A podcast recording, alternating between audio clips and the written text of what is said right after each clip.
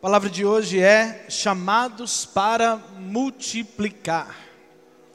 Chamados para multiplicar. Eu quero ler um texto da palavra de Deus para iniciar, Marcos capítulo 16, versículo 15.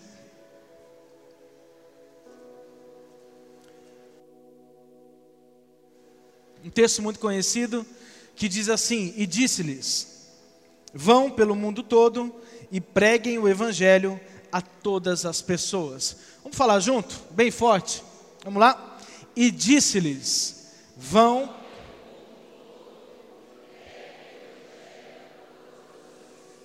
Amém. Vamos orar mais uma vez? Feche seus olhos. Pai, muito obrigado, Senhor, por esse tempo. Muito obrigado, Pai, pelo privilégio pela oportunidade falarmos das coisas do Senhor, do reino do Senhor. Queremos, ó Pai, entender o chamado que o Senhor tem para nós. Então, para isso, Pai, abra os corações, abra as mentes.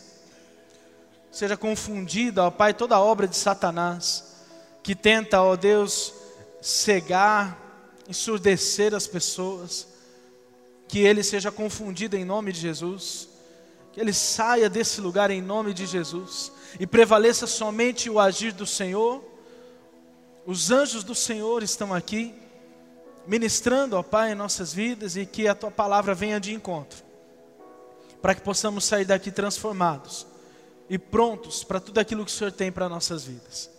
No nome de Jesus. Amém. Amém. Chamados para multiplicar. Que eu quero trazer nessa noite é para que você entenda o que é de fato o seu chamado.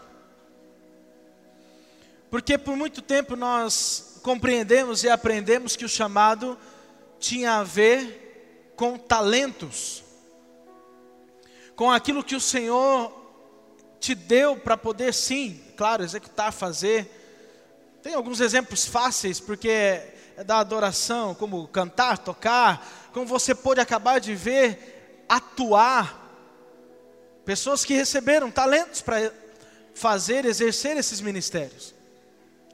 Mas na verdade, nada disso é o real chamado que Deus tem para você. Seja qual for o talento que Ele te deu, seja qual for o dom que Ele te deu para fazer.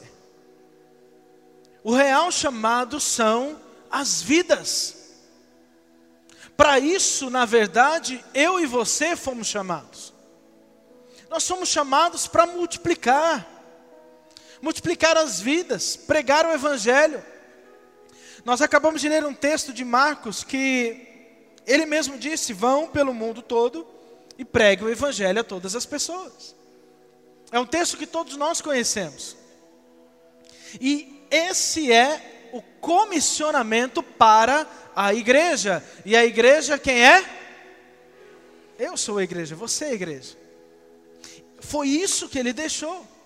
A questão dos talentos que você recebeu, os dons que você recebeu, é para exercer sim, mas vem junto. Mas nada adianta você trabalhar, trabalhar, trabalhar, trabalhar, muitas vezes, é claro, dentro da igreja, mas na verdade, não ganhar vidas mas não colocar em primeiro lugar o real chamado da sua vida, que é multiplicar. Você tem ouvido vez após vez nessa igreja sobre célula, sobre discipulado, e isso tudo tem a ver com isso, com o verdadeiro chamado que Deus te deu. Eu não estou dizendo que você não precisa trabalhar na igreja, muito pelo contrário, você deve, precisa, tem que mergulhar. Mas, meu irmão, o seu chamado é para ganhar vidas para Jesus. Você não pode inverter as prioridades da sua vida.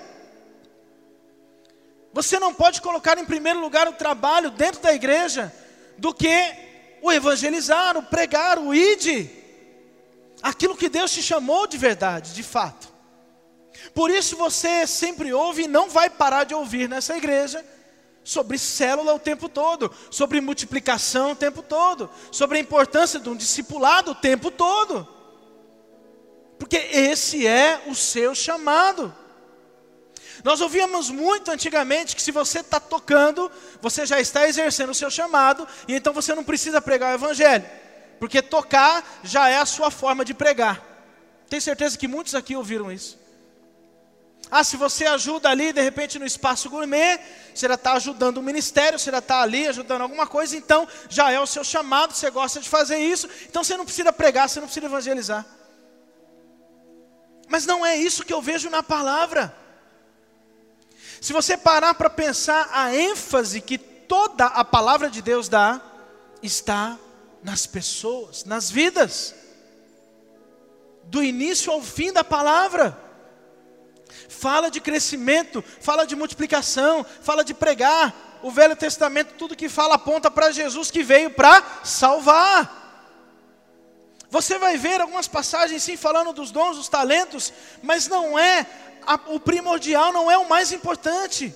O plano de Deus para nós é formar uma grande família. O plano de Deus é que nós possamos sim crescer nós temos sim que pregar o Evangelho a toda criatura. Não pode haver nada mais importante para mim e para você, inclusive dentro da igreja. Inclusive dentro da igreja. O seu ministério, o talento que Deus te deu, vai fluir, vai funcionar, vai crescer a partir da hora que você entender, em primeiro lugar, o seu chamado principal.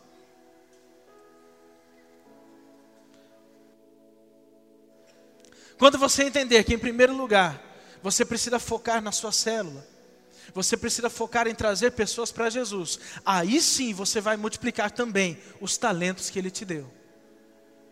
Senão, nem isso você vai conseguir multiplicar. Senão, nem isso você vai conseguir fazer, você vai ficar patinando. Vai ficar no mesmo lugar. Por muito tempo, isso aconteceu comigo. Eu sempre trabalhei muito na igreja, mas muito, sempre gostei de trabalhar. Mas o meu foco era só o ministério, era só o trabalho.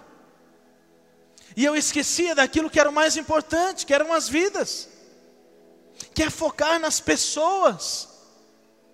Esse é o meu e o seu chamado. Você foi chamado para multiplicar. E o objetivo é que hoje você saia daqui com isso no coração. Você precisa sair daqui entendendo o porquê você está aqui. Por que você está nessa igreja? Por que você está aqui na terra? Por que Deus não te levou ainda? Qual o seu chamado principal? Você precisa sair daqui compreendendo isso. Você precisa ser levado a falar do amor de Cristo. E todos podem fazer isso. Também por muito tempo ouvimos que o evangelismo era para poucos, só para aqueles que têm o dom do evangelismo. Na verdade, meu irmão, todos podem contar o testemunho da sua salvação. Todos têm condições de falar o que um dia Cristo fez por você. Você não precisa ser um evangelista para fazer isso. Você não precisa ser um grande pregador para poder falar do amor de Jesus. Basta amar e cuidar. Por isso você pode sim ser um líder de célula. Por isso nós motivamos a todos serem líderes, a todos serem facilitadores, a todos abrirem a sua casa, entrar na visão. Todos podem ser um discipulador, porque nada disso tem a ver com pregação. Nada disso tem a ver com um título que faz com que um dia você venha subir e tenha que pregar aqui, não tem nada a ver com isso. Na verdade, esse chamado é para que você ame e cuide. Todos conseguem dar um sorriso para alguém. Todos conseguem receber bem alguém na sua casa e dar um abraço. Todos conseguem fazer isso. Todos conseguem falar: olha, o que Cristo fez pela minha vida foi isso, isso, isso. Isso não é difícil de fazer. Esse é o seu verdadeiro chamado. Você não foi chamado simplesmente para exercer o talento que Deus te deu. Isso é secundário. isso vem junto. Deus vai colocar a mão sobre o seu talento quando você compreender, em primeiro lugar, o seu verdadeiro chamado de ganhar vidas para Jesus. Quando falamos de célula, falamos de crescimento, multiplicação, ganhar pessoas para Jesus. E quando falamos de discipulado, falamos de consolidação. Porque você bem, você consolidado, bem cuidado e cuidando de outras pessoas, elas estarão mais preparadas, amadurecidas e prontas para poder também avançar o reino de Cristo nessa terra. Essa é a visão. E isso está na palavra de Deus. Em toda ela, Jesus fala sobre vidas. Tem um texto lá em Lucas, capítulo 15, e nesse capítulo foi reservado, Jesus ali falando, ele fala três parábolas, uma em seguida da outra, todas elas falando de vida. Todas elas demonstrando como que Jesus se importava com uma vida. Na verdade, todo o ensinamento de Jesus começou no capítulo 14 de Lucas, quando ele fala do banquete. Muitos aqui devem se lembrar da mensagem do pastor Marcelo: corra ou perderá o jantar. Baseado em Lucas 14. Já fala da importância das vidas, que ele queria o quê? Que a casa estivesse cheia. E aí ele, o ensinamento de Jesus continua. Olha só, ele só fala de vida, vida, vida. E ele entra no capítulo 15, ele fala: parábola da ovelha perdida, depois a parábola da dracma perdida e depois a parábola do filho pródigo. Olha só o tempo que ele demanda, que ele dispõe para falar de uma coisa: você. Porque você um dia foi uma vida que estava longe e alguém te resgatou e você está aqui hoje, amém? Para falar de você, do quanto que ele te ama. E ele está dizendo: isso é mais importante do que simplesmente trabalhar. Isso é mais importante do que qualquer outra coisa no mundo. Por isso ele fala que de 99 ovelhas ele se deu conta do que? De uma que estava perdida. Porque uma alma vale muito para o Senhor. E é isso que ele quer ensinar para nós hoje. Esse é o seu verdadeiro chamado. Talvez você não se sinta bem de sempre ouvir falar de multiplicação nessa igreja de discipulado. Meu irmão, nós vamos continuar, porque esse é o foco dele. Porque o cabeça da igreja não é o pastor, o cabeça da igreja é Jesus, amém? E ele manda com que nós preguemos isso. A importância de uma vida descobrir o seu verdadeiro chamado. E então eu vou para um texto de Mateus capítulo 10, aonde ele dá uma longa instrução. Nós vamos ler, na verdade, todo o capítulo, eu peço a sua paciência para acompanhar, se você quiser abrir a sua Bíblia, para acompanhar todo esse texto. Eu acho muito importante nós lermos todo esse capítulo. E eu quero que você já vá acompanhando todo ele e já vá colocando no seu coração. Eu tenho certeza que o Espírito Santo já vai falando com você conforme, conforme fomos lendo todo esse, esse capítulo. Ele não vai estar no multimídia, então se você quiser acompanhar na sua Bíblia, eu vou ler todo ele e já esteja aberto para aquilo que o Espírito Santo vai falar ao seu coração. Amém?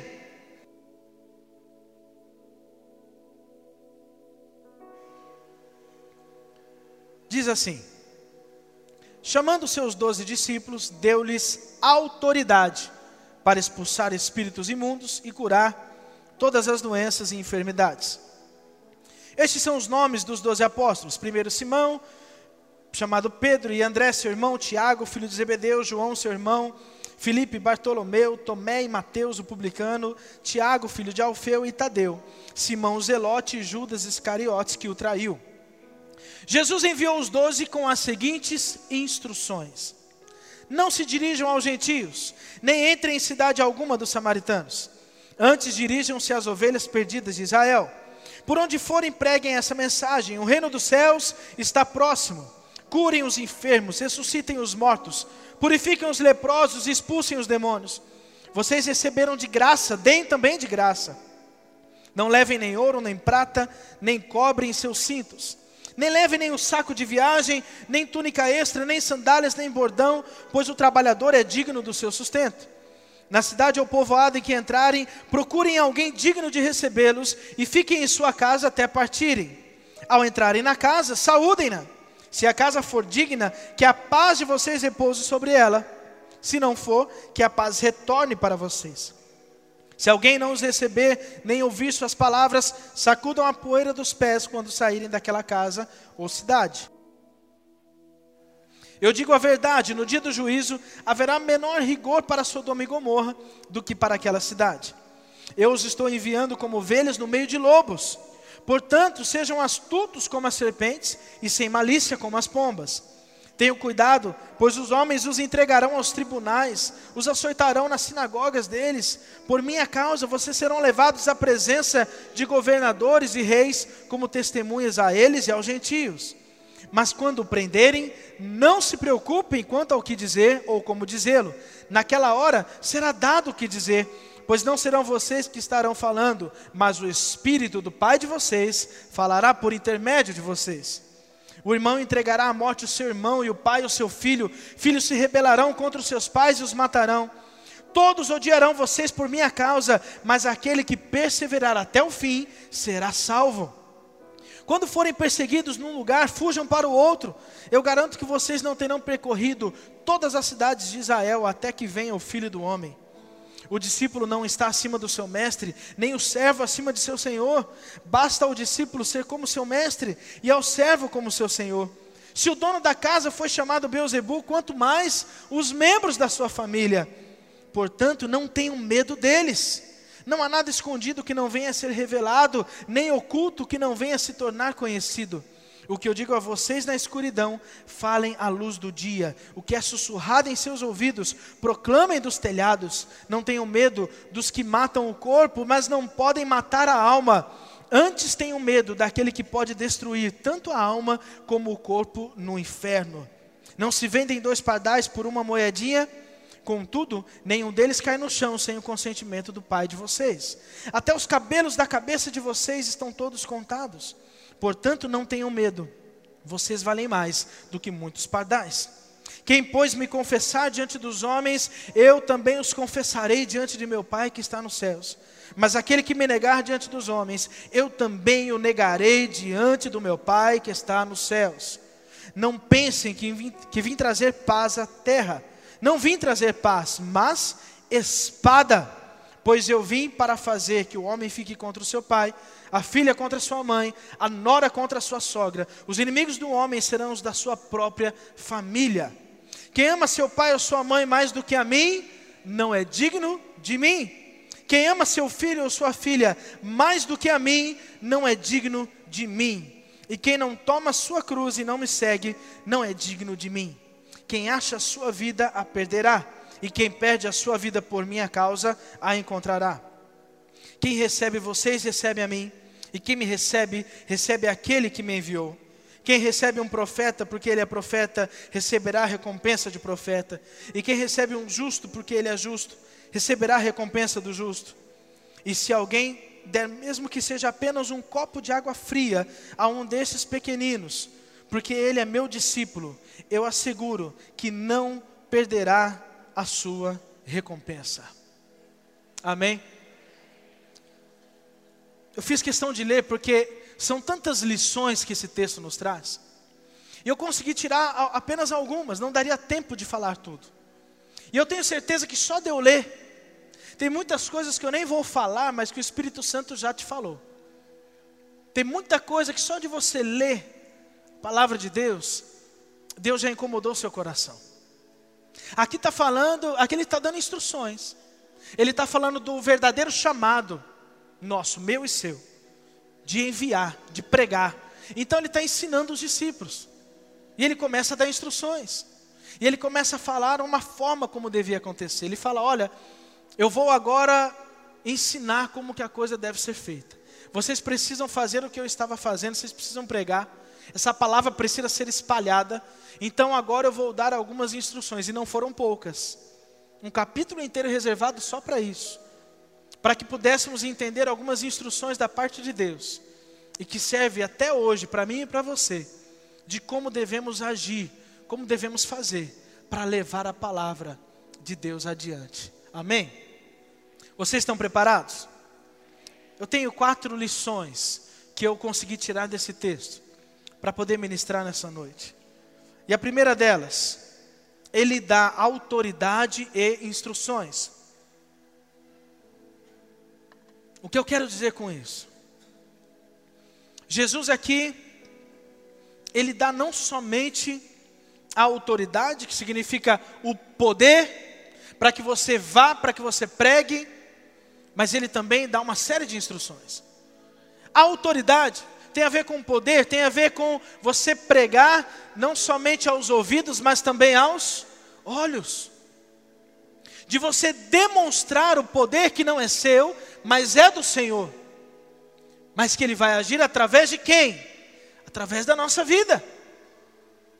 Os milagres, os sinais, as curas, o expulsar demônios, não tem a ver comigo e com você, mas tem a ver com aquele que mora dentro de nós.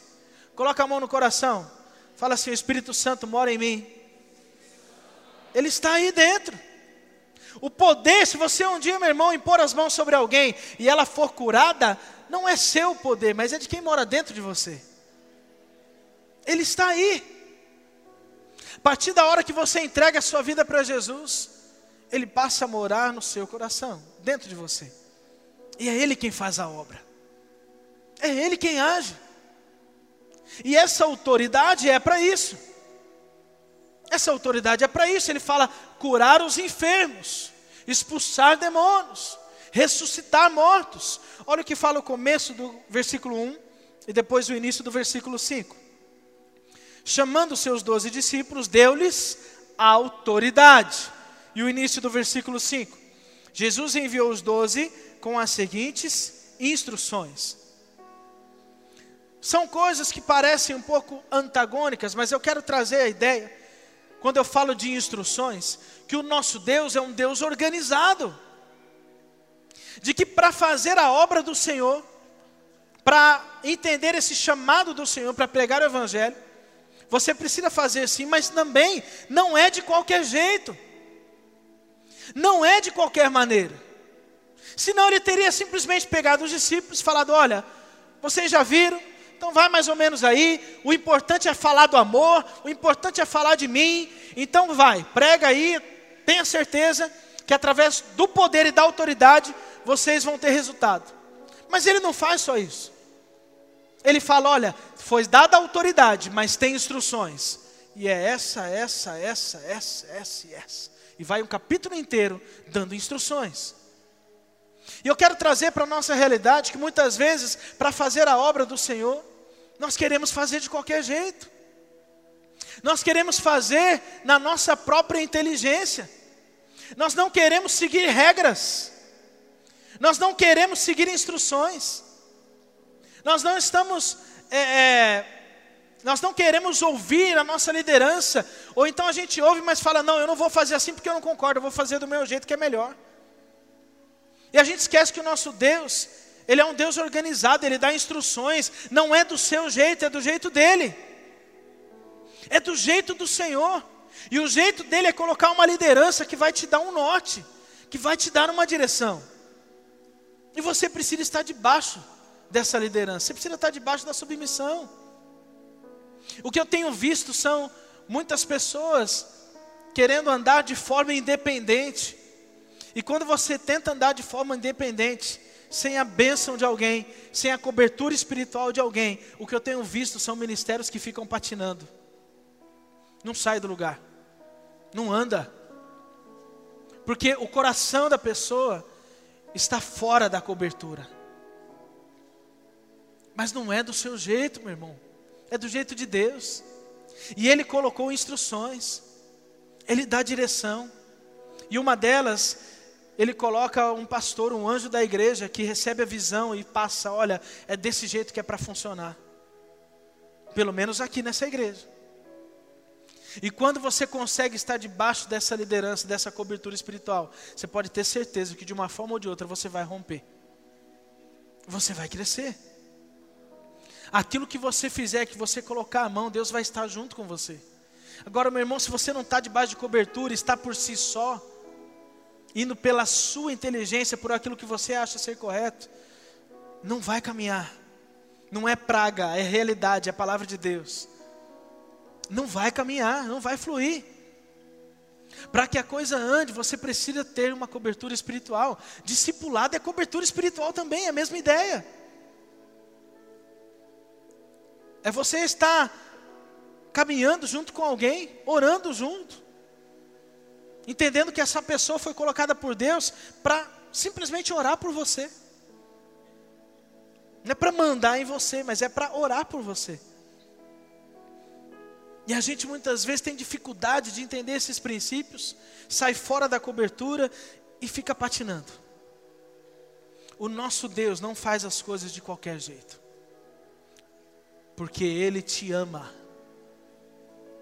porque Ele tem zelo por você, e como Ele te ama tanto, Ele coloca pessoas para poder te ajudar, cuidar, dar instruções, não deixar que você faça de qualquer jeito.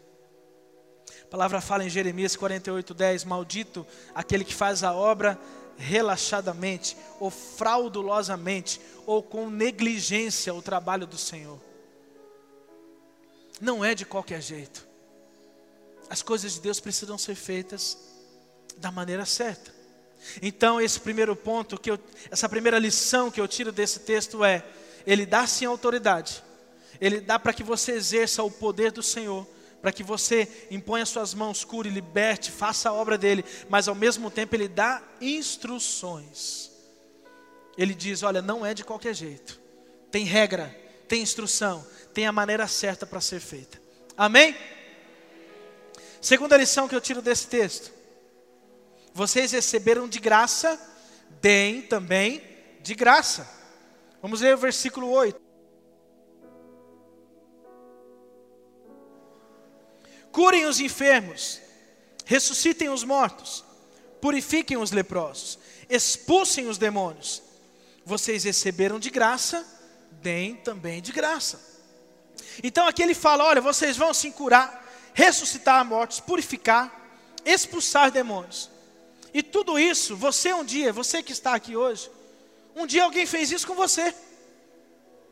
Um dia alguém te salvou, te deu a palavra, te trouxe para dentro da igreja, te deu a salvação, te deu o, o norte, o caminho, e você está aqui hoje para a glória de Jesus, amém? E eu te pergunto, você pagou alguma coisa por isso?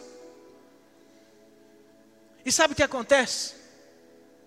Muitas vezes, quando nós vamos pregar o Evangelho para as outras pessoas, a gente coloca um peso no ombro das pessoas, como se ela falhasse uma vez, Deus viria e acabaria com ela na mesma hora. E aí, ao invés de você querer trazer alguém por conta do amor de Cristo, por conta daquilo que Cristo fez por ela na cruz, você quer trazer ela pelo medo. Falando de inferno, medo de demônio. Aí a pessoa vem para a igreja desse jeito, sabe o que acontece? Ela fica um pouquinho, depois ela vai embora. Porque o medo não sustenta ninguém. O que vai fazer com que a pessoa entenda é o amor é o amor de Cristo. Isso é dar de graça. Isso é dar, é evangelizar, é dar a palavra de graça, sem peso, sem ficar apontando o dedo. Você pregou a palavra para a pessoa e um dia ela caiu, ela falhou. Ao invés de você amar, cuidar, abraçar ela e falar, vamos começar de novo, vamos começar do zero, porque Deus te ama. Você vai lá e julga ela. Você vai lá e coloca um peso nos ombros dela aponta o dedo e fala: Você é ruim, você está errado, você não podia estar aqui, você não merece isso. E aí eu falo: Que evangelho é esse? Você recebeu de graça, dê de graça também. É pela graça que nós somos salvos mediante a fé, não é por causa de obras não é por aquilo que você pagou para estar aqui, não é por aquilo que você fez para estar aqui, porque mesmo sem você fazer nada e sem merecer, Ele te salvou, aleluia. Vocês receberam de graça, deem também de graça. O Evangelho precisa ser pregado através do amor. quando a pessoa vem para Jesus através do amor, ela nunca mais volta atrás. Mas se ela vem e é medo, é julgamento, é apontar dedo, é falar só das coisas ruins, ah, se você continuar pecando, você vai para o inferno, e só medo, medo, meu irmão, vai dar um tempinho, ela vai, ela está indo embora. Porque o que vai guardar o coração da pessoa, mergulhar, é o amor. Porque a multiplicação é hoje você ganha alguém, para que daqui um tempo, pouco tempo, essa pessoa que foi ganha pelo amor, já já ela vai estar no seu lugar pregando para outros também. E aí a multiplicação vai acontecendo. Mas às vezes a gente vê a coisa travada, porque é só julgamento, é só apontar o dedo. Isso não é dar de graça. Isso não é a graça de Deus. A graça de Deus tem a ver com o amor, tem a ver com aquilo que Ele fez por mim e por você na cruz. Olha só o que fala, Mateus capítulo 9, versículos 12 e 13. Ouvindo isso, Jesus disse: Não são os que têm saúde que precisam de médico, mas sim os doentes. Vão aprender o que significa isso. Desejo misericórdia não sacrifícios. Pois eu não vim chamar justos, mas pecadores. A impressão que eu tive desse texto foi, foi uma palavra muito forte e dura de Jesus aqui. Nós estamos acostumados a falar, ah, mas Deus é amor, Jesus é amor, e é bonzinho, como se toda a palavra de Jesus fosse numa boa, mas a gente esquece e não presta atenção que teve algumas palavras de Jesus na palavra de Deus que ele foi muito duro. Ele dava no meio das pessoas, assim como ele fez nesse texto aqui. E eu estava brincando hoje na ministração pela manhã. Às vezes o nosso pastor Marcelo está aqui. E às vezes ele é um pouco mais enfático, um pouco mais duro. A hora que ele dá aquela cajadada na igreja, sabe? Aquela bendada, a gente ouve, às vezes a igreja fazer assim, vixe, vixe, vixe. Da mesma forma, eu tenho a impressão que a multidão fazia isso aqui com Jesus. De vez em quando Jesus vinha, dava aquelas cajadadas no meio do povo, o povo fazia, vixe, olha só o que Jesus falou. Ele falou assim, ó, aprenda, entenda, vocês não estão discernindo. Não, não é quem tem saúde, é os doentes que eu estou procurando. Aí ele fala, vai aprender o que isso significa. Vai crescer um pouquinho mais. Aí a multidão, vixe. Vamos amadurecer um pouquinho. Não é quem está com saúde, é os doentes que eu quero. Para de julgar aquele que entra na igreja. De repente com uma roupa que você não está acostumado, um cabelo diferente. Não importa, meu irmão, nós vamos receber todo mundo. Nós vamos abraçar, nós vamos amar e cuidar de todo mundo. Porque esse é o papel da igreja. Esse é o seu papel. É amar e cuidar de todos. E a gente julga através da pessoa, através daquilo que estamos vendo. Não queremos receber a todos, queremos receber só aqueles que nos agradam. E ele fala: Eu não vim chamar justo, eu vim chamar pecador. Aqueles que são justos, então que venham trabalhar junto comigo e alcançar mais pecadores, porque são esses que eu quero. Mas a palavra do Senhor, ela vem como uma palavra dura. Vamos, vamos amadurecer, gente. Vamos sair do leitinho. Parar de ficar olhando, sabe, para as pessoas. Vamos olhar para a obra. Tem muita coisa para a gente fazer. Tem muita gente para ser alcançada ainda. Tem muita gente que está perdida ainda. E o que você está fazendo? É o que Jesus está dizendo. O que você está fazendo? Só está olhando com um olhar de julgamento, colocando um peso no ombro das pessoas? A palavra de Deus, ela é tão extraordinária, e ela tem um equilíbrio tão grande,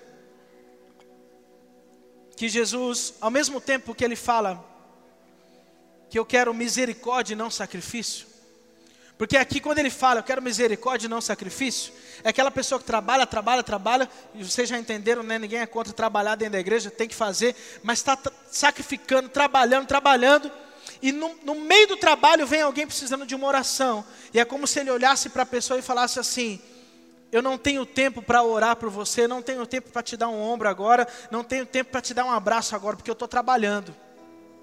É para Jesus. Hã? Estou fazendo, eu estou tocando, eu estou cantando, eu estou dançando, eu estou fazendo um teatro, eu estou ajudando o espaço gourmet. Eu tô... Imagina o seu ministério aí. Eu estou fazendo, ó, ralando. Mas a hora que um precisa que você pare para olhar com olhar de misericórdia, você não tem tempo para ele, porque você está trabalhando demais. E aí Deus fala: Eu não quero sacrifício, eu quero misericórdia. E o próprio Jesus nos dá o exemplo. Quando ele está a caminho de curar a filha de um homem que, que gritou, falou: Jesus, cura minha filha. No meio do caminho, alguém toca na hora das vestes. E ele para para falar de mim e saiu o poder. Olha só, ele está indo cumprir o que? O seu ministério. Ele está indo trabalhar, ele está fazendo o seu ministério. Mas no meio do caminho, alguém precisou dele. Ele não falou assim, não, eu preciso ir. Ele falou, não, peraí, alguém está precisando de mim agora. Ele não falou assim, de mim saiu o poder, que ele estava reclamando. Ah, roubaram o meu poder, vai diminuir tudo que eu tenho. Não, ele, ele tem todo o poder, amém? Então não era isso que ele estava reclamando. Ele parou porque ele falou assim: tem alguém que está precisando da minha ajuda agora. Então eu estou fazendo meu ministério, mas eu vou parar para ouvir essa pessoa para ajudar ela e depois vou ajudar a outra também. Isso é misericórdia ao invés de sacrifício. E o próprio Jesus nos ensina isso. Qual está sendo a sua atitude de misericórdia para com as pessoas? E ele é tão equilibrado que, pelas palavras do próprio Jesus, eu vou ler alguns textos agora, ele também fala de obras, ele também fala de trabalho. Para você não ficar naquela, né? Não, então eu não vou trabalhar nada, ou então eu vou trabalhar demais. A palavra de Deus é equilibrada, o nosso Deus ele é equilibrado, ele é lindo, ele é demais. Você precisa compreender, olha só o que ele fala, Mateus 5, 15 e 16.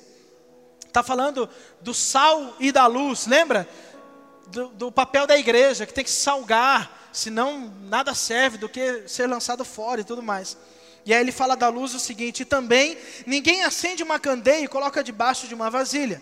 Ao contrário, coloca no lugar apropriado, e assim ilumina todos os que estão na casa. Assim brilha a luz de vocês diante dos homens, para que vejam o quê? Para que vejam o quê? As suas boas obras e glorifiquem o Pai de vocês que está nos céus. Ou seja, ele fala da misericórdia, ele fala que não é quer sacrifício, mas ele quer misericórdia, mas ele fala também que o que vai glorificar o Pai é o que? São as suas obras. É aquilo que você vai fazer. O que, que você está fazendo?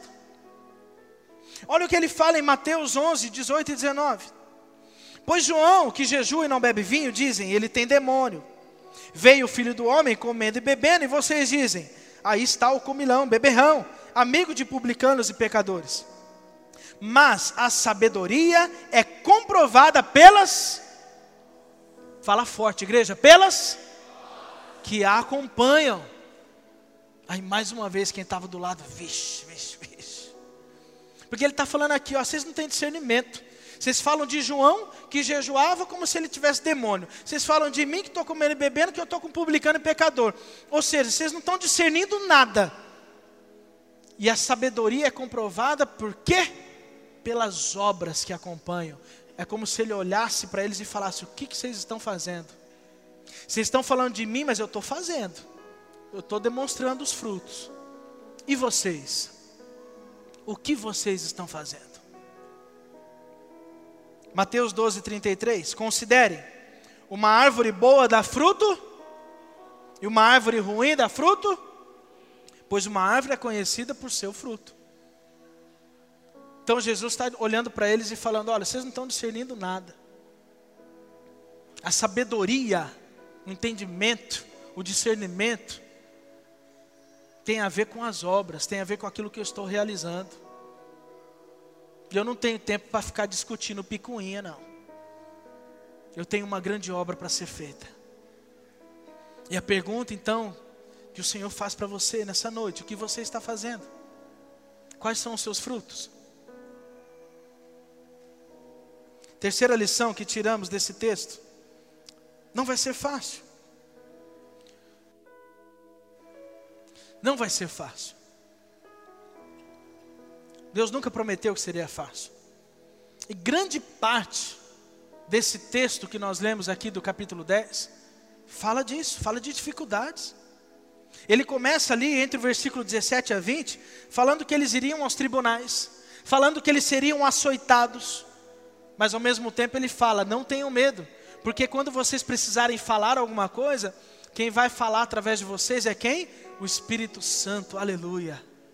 Ele fala: não tenha medo, na hora o Espírito Santo vai falar por você, ele vai te capacitar, mas vai ser açoitado.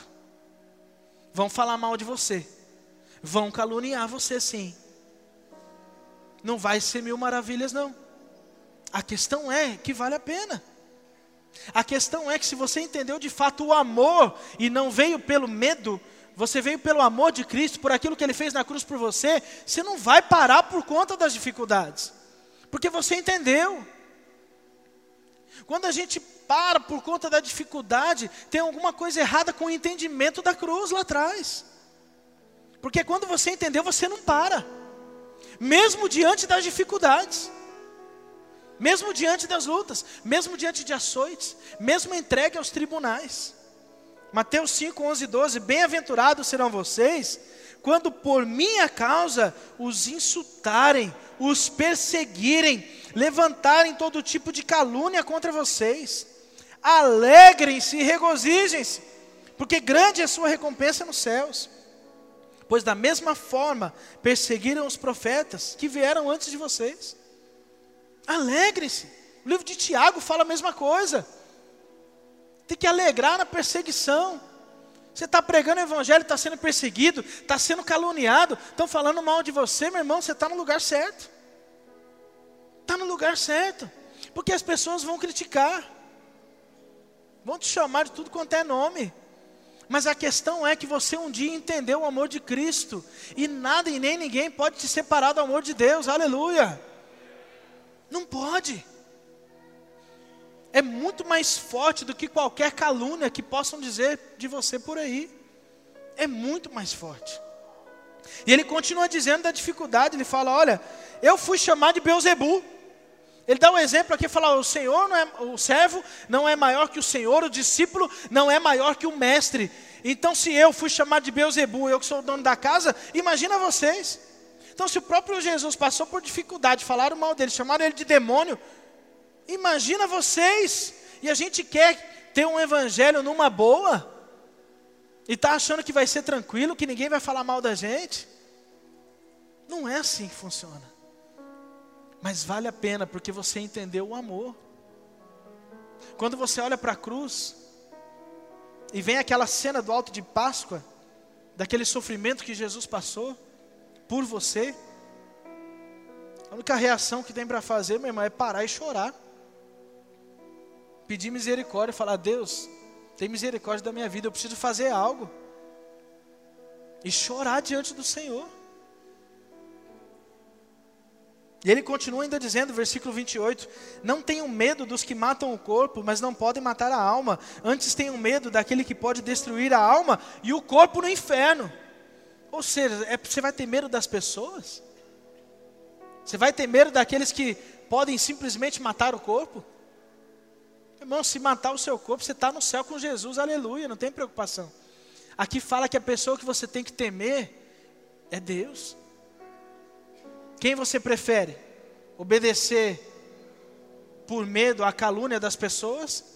Ou obedecer a Deus e fazer aquilo que Ele te manda fazer? o chamado verdadeiro que Ele te deu de pregar a palavra.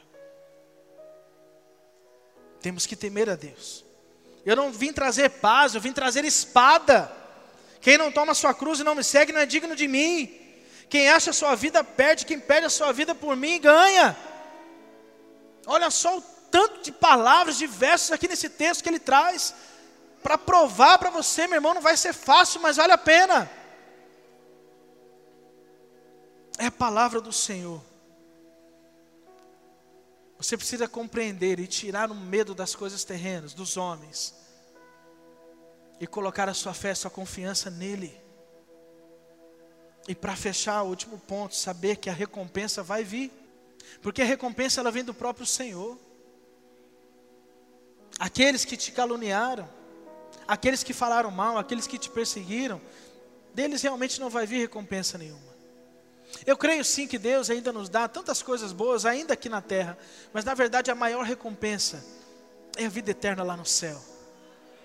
É aquilo que nós temos que almejar é aquilo que tem que estar no nosso coração. Isso é que tem que mover o meio do seu coração para pregar o Evangelho, para exercer esse chamado que Deus tem para mim e para a sua vida, e é para todos, não é para alguns. Não perca, meu irmão, o privilégio de estar na visão da tua igreja. Não perca, meu irmão, o privilégio de estar mergulhado numa célula, de trazer novas pessoas para uma célula, de pregar o Evangelho, de abrir a sua casa, ser um novo anfitrião, de, de ser discipulado e discipular pessoas, para ter uma igreja consolidada, avançar. Nós temos uma cidade para conquistar. Não perca tempo com coisas pequenas. Ou não disponha o seu tempo naquilo que é, não, não é mais importante do que isso. Ou será que eu consegui provar para você que isso aqui é mais importante do que tudo? Refaça a sua agenda. Refaça a sua agenda. Mude se for necessário. Mas dê prioridade para aquilo que Deus dá prioridade. Ele quer que você, seja um, que você seja um grande ganhador de almas. Ele quer que você seja um grande pastor em função. Como eu disse, não é necessariamente um pastor para estar tá pregando aqui em cima, mas o pastor é aquele que vai é, ser simpático, olhar com, com um sorriso, abraçar as pessoas e trazer elas para Jesus. Será que isso é difícil? Isso é ser um pastor. Isso é pastorear. É isso que é o seu verdadeiro chamado. Você não pode desperdiçar tempo da sua vida pensando em outra coisa a não ser isso. Você foi chamado para multiplicar. Você foi chamado para multiplicar. Você precisa sair daqui entendendo isso. Pode colocar o layout aí na, no Data Show. Casa de Paz. Terça-feira agora, começa o cadastramento da casa de paz. E hoje você está entendendo que você foi chamado para multiplicar. E Deus pega e fala assim: ó, tá aí a oportunidade que você tem. E a pergunta que eu te faço: será que você está tendo pelo menos o interesse de abrir uma casa de paz? Será que você está pelo menos tentando e correndo atrás para conseguir abrir uma casa de paz? E falar do amor de Cristo para essas pessoas? Está lançado o desafio. Está lançado o desafio. Você já viu que dá resultado? Muitos que estão aqui hoje são resultado da casa de paz. Porque um dia alguém dispôs do seu tempo, do seu lazer, para poder tirar do seu tempo e ir na sua casa e pregar o evangelho para você. E eu pergunto: o que você vai fazer agora? Está lançado o desafio. Isso está aberto para todos, não é para alguns. Tem gente que pergunta, pastor, quem pode fazer casa de paz é só líder? Claro que não. Todos podem evangelizar, todos devem pregar a palavra, todos podem falar do amor de Cristo. Todos devem fazer, ser um semeador da paz. E eu pergunto, você vai aceitar esse desafio? Diante de tudo aquilo que você ouviu do seu ministério principal? Será que você entendeu? Será que você vai sair daqui hoje compreendendo que o seu chamado principal não é o seu talento, mas é o ir por todo mundo e pregar o evangelho a toda criatura? Você precisa sair daqui compreendendo isso nessa noite. Feche seus olhos, fique em pé.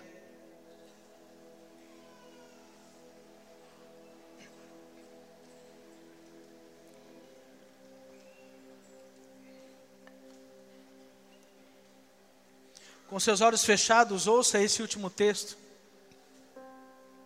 Mateus capítulo 9, 36 diz: Ao ver as multidões, teve compaixão delas, porque estavam aflitas e desamparadas, como ovelhas sem pastor.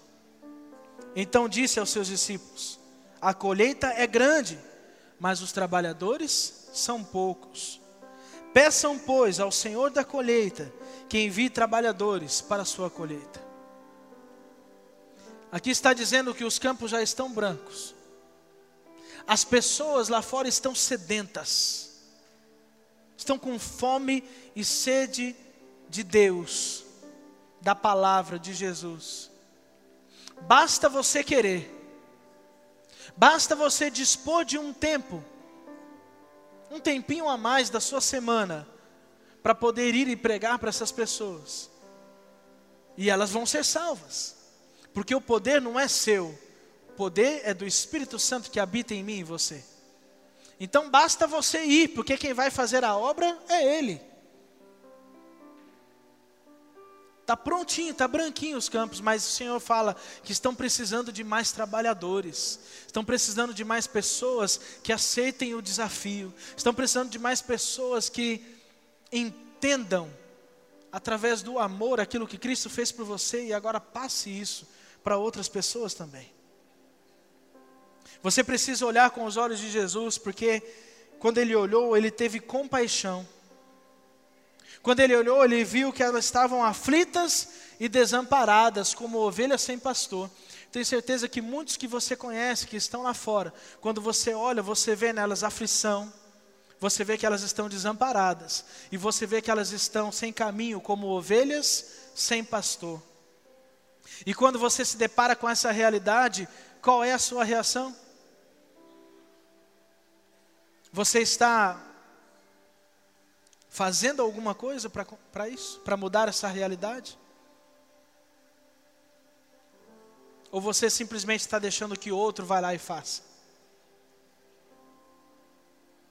Está lançado o desafio.